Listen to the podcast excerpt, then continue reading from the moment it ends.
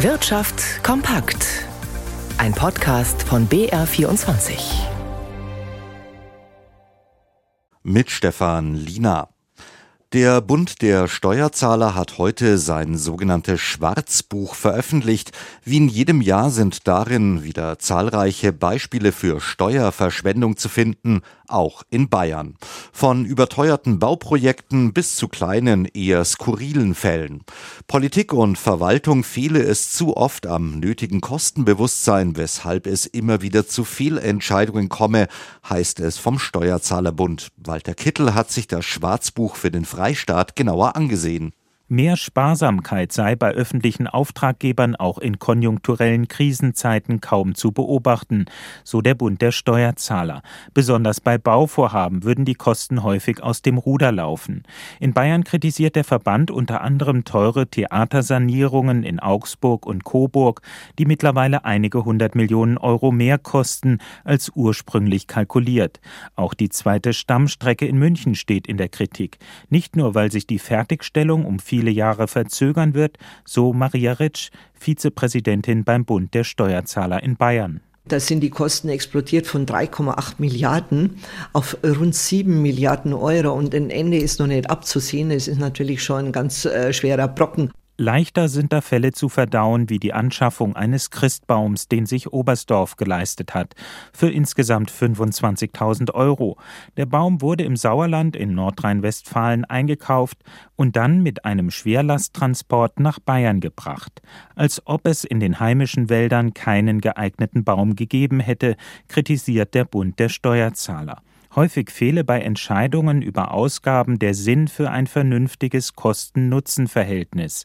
Auch in Ansbach, wo eine WC-Anlage die Steuerzahler rund 360.000 Euro gekostet hat. Die deutsche Handelskette Sportcheck aus München wechselt nach lediglich drei Jahren schon wieder den Eigentümer. Das Unternehmen mit 34 Filialen wird an den britischen Sport- und Modehändler Frasers verkauft. Eigentümer bisher war Signa Retail, ein Teil der Firmengruppe des österreichischen Unternehmers René Benko. Silke Hane. Sportcheck hatte zuletzt einen Jahresumsatz von 350 Millionen Euro. Signa Retail hatte Sportcheck erst 2020 vom Otto-Konzern übernommen. Signa Retail gehört zur österreichischen Signa Holding, deren Haupteigentümer René Benko ist.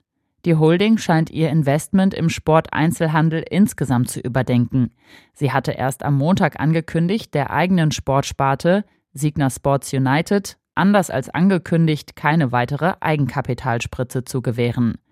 Signa Sports United war 2020 mittels Mantelgesellschaft in New York an die Börse gegangen und ist defizitär. Unrentable Tochterfirmen sollen geschlossen werden. Zur Unternehmensfortführung hatte das Management aber auch mit Geld der Holding gerechnet. Die Zukunft der Signa Sports United ist durch die ausbleibende Kapitalspritze also ungewiss.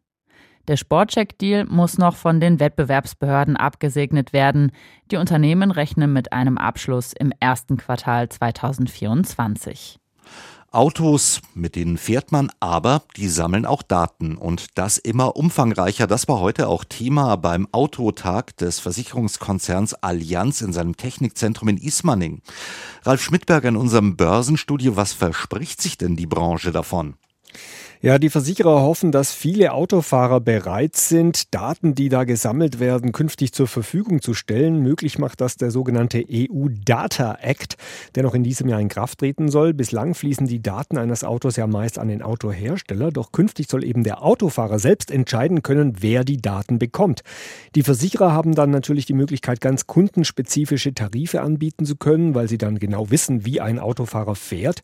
Der Münchner Versicherer Allianz sieht weitere Vorteile. Bei einem Unfall können die aufgezeichneten Daten helfen, aufzuklären, wer schuld ist. Auch kann automatisch ein Fahrzeug zu einem freien Parkplatz geleitet werden. Laut der Allianz sind auch viele Autofahrer bereit, ihre Daten an den Versicherer zu geben. Noch gibt es aber einige Unklarheiten, zum Beispiel wie die Daten vom Autohersteller zu den Fahrern kommen sollen. Die Autoindustrie befürchtet außerdem, dass auf diese Weise Geschäftsgeheimnisse bekannt werden. Das Ganze bleibt also spannend. Die Aktien der Allianz übrigens heute kaum verändert im Moment. Der DAX eine Dreiviertelstunde vor Handelsschluss 0,2 Prozent im Minus bei 15.206 Punkten.